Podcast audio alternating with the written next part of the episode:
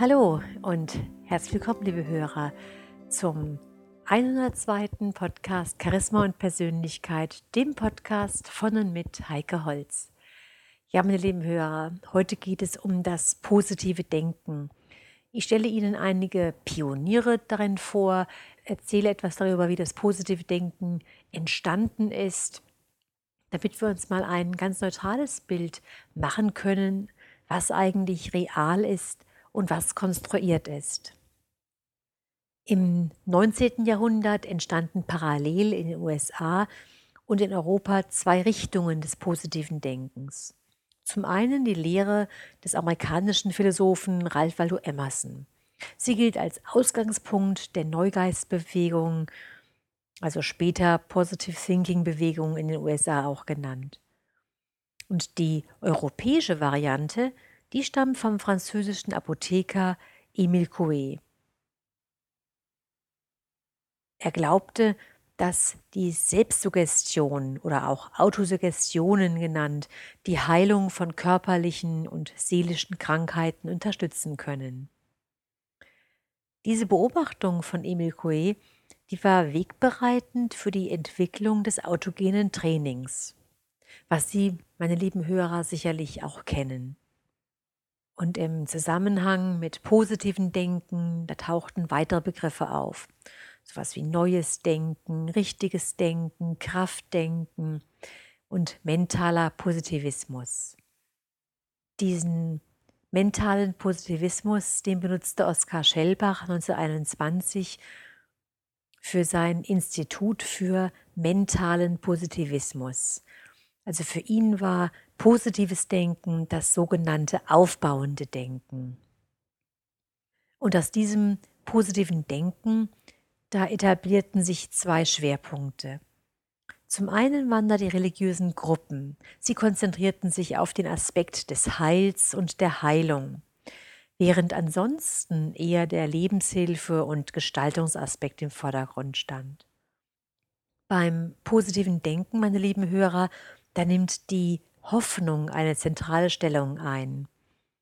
Und diese dürfen Sie sich jetzt nicht als eine in erster Linie nur religiös motivierte oder transzendental ausgerichtete Hoffnung vorstellen, sondern vielmehr hoffen Sie und neigen Sie zu der Überzeugung, dass die Dinge sich schon fügen werden und am Ende alles gut ausgeht. Eine ganz zentrale Person, die gerade in den letzten Jahrzehnten immer wieder genannt wird, wenn wir von positiven Denken reden, ist Robert Schuller. Robert Schuller ist ein amerikanischer Prediger und für ihn bedeutet positives Denken Möglichkeitsdenken. In seinen Vorträgen fordert er die Menschen immer wieder dazu auf, ihr Denken auf die Hoffnung als eine entscheidende Quelle der Kraft zu fokussieren. Hier geht es darum, beruflich und privat nach Chancen zu suchen, Möglichkeiten bewusst wahrzunehmen und auszunutzen. Ein weiterer wichtiger Denker, der allerdings schon im Jahre 1724 bis 1804 gelebt hat, ist ja der weltberühmte Denker und Philosoph Immanuel Kant. Er hat sich intensiv damit auseinandergesetzt, wie wir die Welt wahrnehmen und was wir wissen können, beziehungsweise wo unsere Erkenntnismöglichkeit an ihre Grenzen stößt. Und demnach ist eine Erkenntnis der Dinge an sich ebenso wenig möglich wie das Erkennen von metaphysischen Gegenständen, also sowas wie Gott oder der Unsterblichkeit. Und durch seine Überlegungen über die Grenzen des Geistes erregte Kant unsere Aufmerksamkeit. Das geniale Gedankengut dieses großen deutschen Philosophen hat die Entwicklung des positiven Denkens maßgeblich beeinflusst. Bekannt geworden ist ja Immanuel Kant auch durch seinen sogenannten kategorischen Imperativ. Und dieser kategorische Imperativ lautet, handle so, dass die Maxime deines Willens jederzeit zugleich als Prinzip einer allgemeinen Gesetzgebung gelten könne. Oder handle so, als ob die Maxime deiner Handlung durch deinen Willen zum allgemeinen Naturgesetz werden sollte. Hört sich sehr kompliziert an, Doch letztendlich steht für mich dahinter, dass meine eigene Handlung, das, was ich selbst tue, als eine allgemeine Gesetzgebung werden könnte. Aus dem Hintergrund heraus, was du nicht willst, dass man dir tut, das füge auch keinem anderen zu. Ganz wichtig für das Verständnis des positiven Denkens, beziehungsweise was Kant auch in die Welt hineinbrachte, ist der Satz, wir erkennen nicht das Ding an sich, sondern nur dessen Erscheinung, sehen die Welt also nicht als objektive Realität, sondern unter den Bedingungen, die dem Mensch als Subjekt eigen ist. Was uns heute fast selbstverständlich erscheint, war damals, meine lieben Hörer, für die Philosophie revolutionär. Nämlich die Erkenntnis, dass sich der Mensch die Welt selbst konstruiert. Also auch hier ganz einfach ausgedrückt, durch meine Gedanken erschaffe ich meine Realität und ob ich denke, es funktioniert oder es funktioniert nicht, ich werde auf jeden Fall Recht behalten. Wir wissen das, meine lieben Hörer, inzwischen in jedem Bereich, dass wir uns sozusagen Krankheiten herbeidenken können, dass wir durch unser Denken unsere Ausstrahlung verändern und somit auch dann ein anderes Feedback von der Umwelt bekommen und entsprechend dann die Realität sich nach unserem Denken verändert. Bei Emil Coué ging es um Glaube, Placebo und Autosuggestion. Er hat als Apotheker jahrelang einen schmerzgeplagten Patienten mit Medikamenten versorgt. Und leider blieben alle ärztlichen Verordnungen und Behandlungen erfolglos. Ja, und schließlich, so sagt es die Legende, bat der Gepeinigte, der Schmerzpatient, seinen Apotheker inständig, ihm ein anderes Heilmittel ohne ärztliches Rezept zu geben. Ja, und da Koig aber kein Arzt war und deshalb keine Medikamente verordnen durfte, verabreichte er dem Patienten ein ganz wirkungsloses Mittel, ein sogenanntes Placebo. Und überraschend brachte dieses Scheinpräparat trotzdem den ersehnten Erfolg. Der chronisch Schmerzkranke war nach kurzer Zeit beschwerdefrei. Und noch verblüffter war Coe, als er forthin die Abgabe seiner Medikamente mit Ermutigungen wie dieses hervorragende Mittel wird Ihnen bestimmt helfen, begleitete. Und hier zeigte sich bald, die Wirkung einer Arznei konnte durch hoffnungsvollen Zuspruch erheblich verstärkt werden.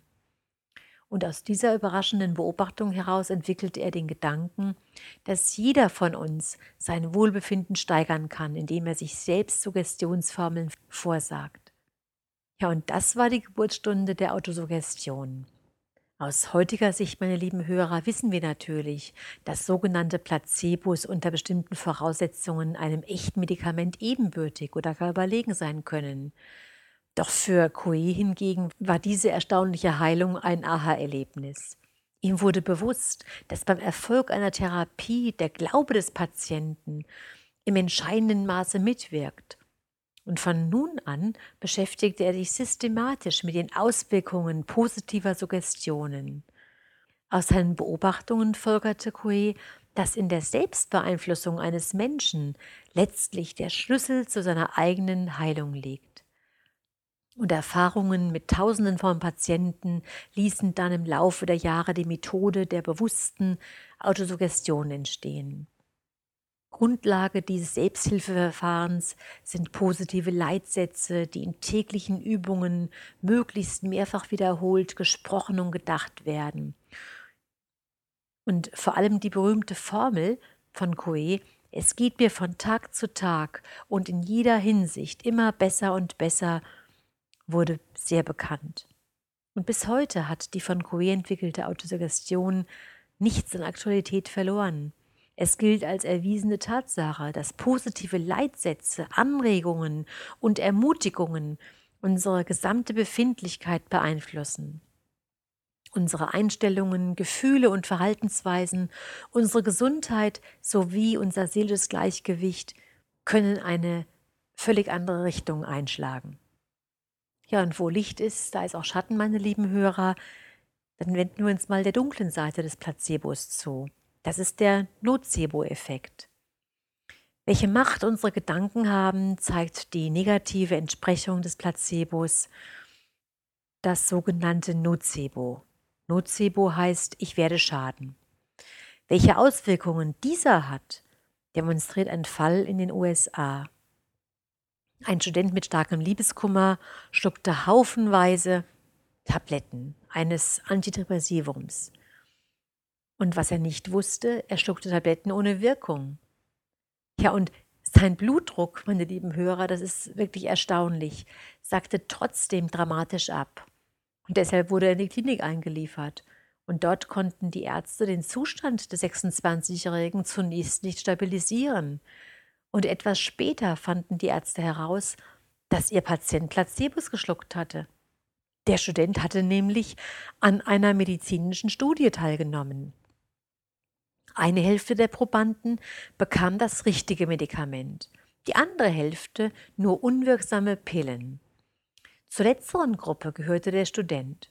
Ja, und als der Amerikaner davon erfuhr, war er innerhalb kürzester Zeit beschwerdefrei. Wer also eigentlich harmlose Pillen mit einer negativen Erwartung einnimmt, löst negative, krankmachende Reaktionen aus. Und dies ist keinesfalls selten, sondern alltäglich. Auf andere Lebensbereiche übertragen bedeutet das nämlich, dass negative Erwartungen und Denkweisen nahezu zwangsläufig zu ungünstigen Ergebnissen führen. Nach dem Motto, na das klappt ja nie, ich bin nicht begabt, schaffe ich ja sowieso nicht, da werde ich ja sowieso versagen. Diese negativen Denkmuster schaffen auch das negative Ergebnis.